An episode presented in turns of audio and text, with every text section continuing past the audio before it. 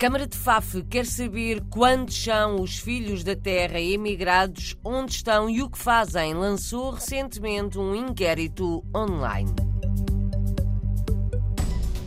O vinho Madeira está a vender-se mais nos Estados Unidos. Hoje há apresentações e provas em Nova York.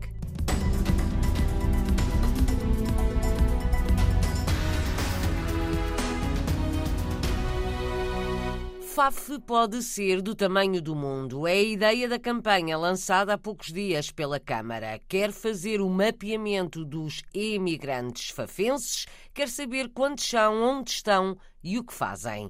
Paula Nogueira, vereadora das Relações Internacionais em FAF, explica na RDP Internacional que há um formulário disponível online para descobrir onde estão os filhos da Terra. O mote é eh, FAF é do tamanho do mundo, porque em cada ponto do mundo eh, onde houver um fafense, onde viver um fafense, FAF está lá e FAF chega lá. E, portanto, aproveitando a dinâmica das redes sociais, e do digital, nós lançamos uma campanha desafiando a comunidade e a diáspora a preencher um formulário online, através do qual nós procuramos saber onde estão as pessoas, quem são as pessoas, onde trabalham, o que fazem, se têm uma vida ativa, social, política, científica, desportiva, se pertencem a associações, que nos contem um bocadinho se assim o desejarem, e que partilhem com o FAF, com quem cá está, o seu sucesso, a sua vida, as suas aspirações,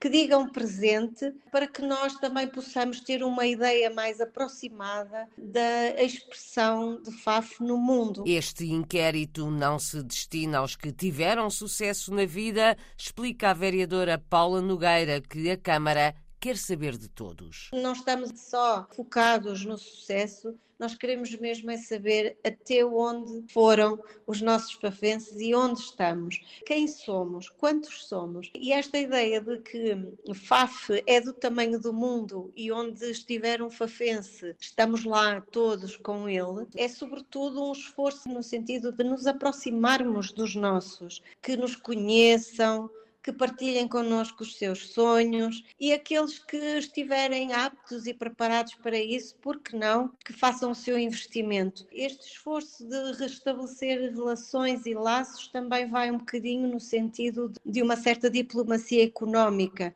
e ela pode e deve ser feita primeiro a partir daqueles que são nossos, pessoas que, que partiram da nossa terra, que estão a ter sucesso e nós esperamos que o sonho de cada um dos fafenses espalhados pelo mundo possa também concretizar-se na sua terra de origem. FAF abre portas ao investimento dos emigrantes que são todos convidados a participar neste levantamento. Paula Nogueira explica o que fazer. No sítio oficial do município, o formulário está disponível, basta procurar pelos censos dos imigrantes. Temos também ligação direta nos nossos perfis nas redes sociais, no Facebook e no Instagram. O formulário online é muito intuitivo, é muito simples de preencher. Nós temos contactos de e-mail e de telefone. Paula Nogueira, vereadora das Relações Internacionais da Câmara de Faf, ouvida pela jornalista Paula Machado, da RDP Internacional.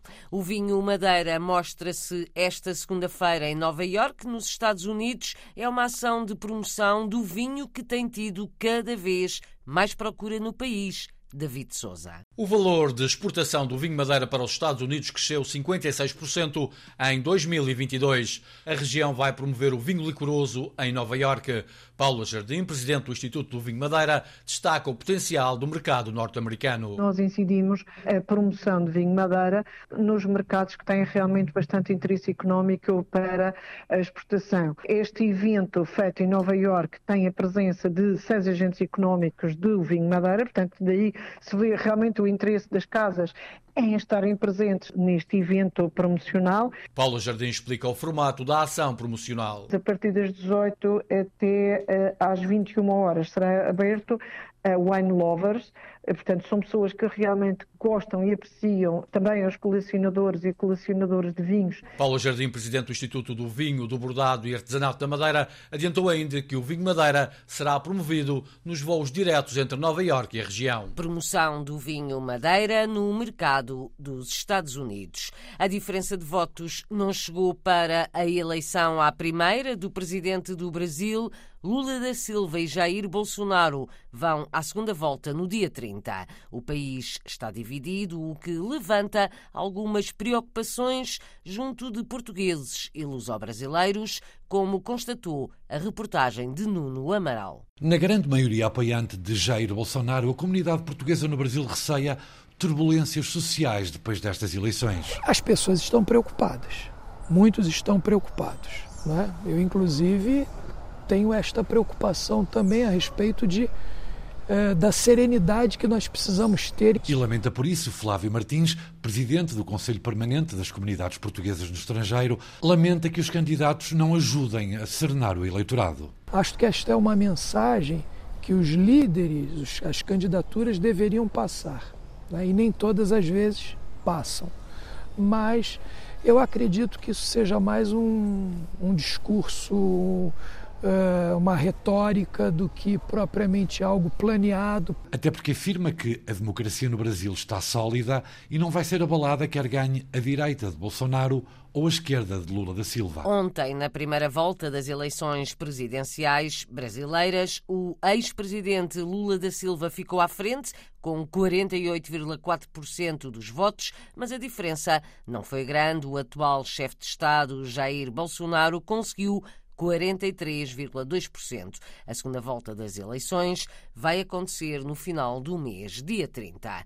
No dia em que foi anunciado o Prémio Nobel da Medicina, apresentamos um português que trabalha no Instituto Karolinska, onde tudo se decide, é uma prestigiada Universidade de Medicina e Centro de Investigação em Estocolmo, na Suécia. Lá trabalham médicos, professores e investigadores portugueses. O jornalista João Coraceiro falou com um deles. Gonçalo Castelo Branco, um português no Instituto Karolinska, em Estocolmo. Quando eu vim para a Suécia, já foi há 23 anos, éramos bastante poucos. Mas uh, o que é curioso é que muitas das pessoas que na altura estavam, que chegaram comigo ao Karolinska, continuam cá. Num dos maiores centros de investigação biomédica da Europa. E tem ligação ao hospital. Portanto, há oportunidades para essa ponte entre a investigação básica e a investigação mais aplicada. O que faz o investigador português no Instituto Karolinska. Nós também desenvolvimento desenvolvimento de esclerose múltipla, focando num tipo celular específico que chamam-se oligodendrocitos. Eh, produzem uma espécie de membrana que protege eh,